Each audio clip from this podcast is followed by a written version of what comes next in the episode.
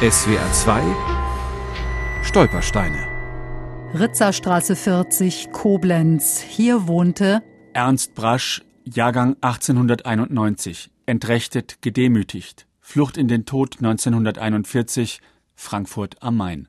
Mein Vater hatte als Regierungsrat am Finanzamt in Frankfurt gearbeitet, jedoch endete diese Tätigkeit bereits im März 1933.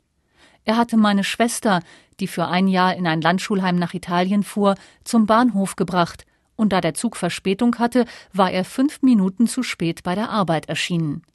Da wurde er von seinem Vorgesetzten mit den Worten gemaßregelt, dass er sich das nicht erlauben könne und vielmehr froh sein müsse, als Jude überhaupt noch geduldet zu sein. Mein Vater, zutiefst gedemütigt, reichte daraufhin seine Kündigung ein.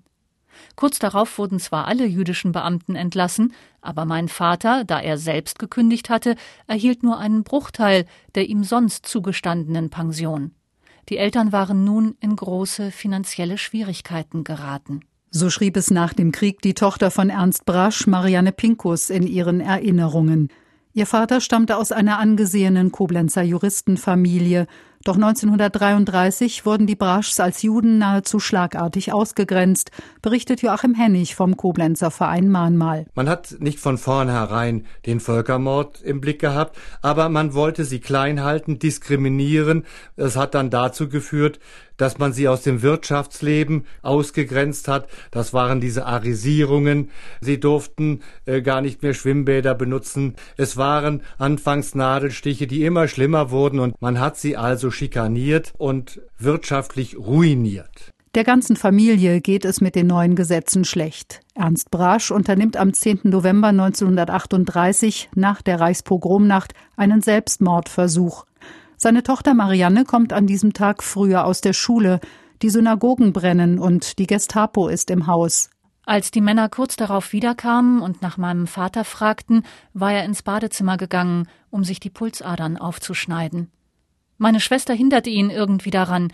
Ich weiß nicht, wie die Sache im Einzelnen verlief. Jedenfalls gab es Handgemenge und Schreie, eine fürchterliche Aufregung im Haus. Mein Vater kam dann aus dem Badezimmer und wurde von den beiden Gestapo-Männern abgeführt. Zwei Monate verbringt Ernst im Konzentrationslager Dachau. Dann wird er freigelassen mit der Option auszuwandern. Als erstes wird Tochter Marianne nach England geschickt. Seine Frau zieht wenig später nach. Die ältere Tochter geht nach Amerika.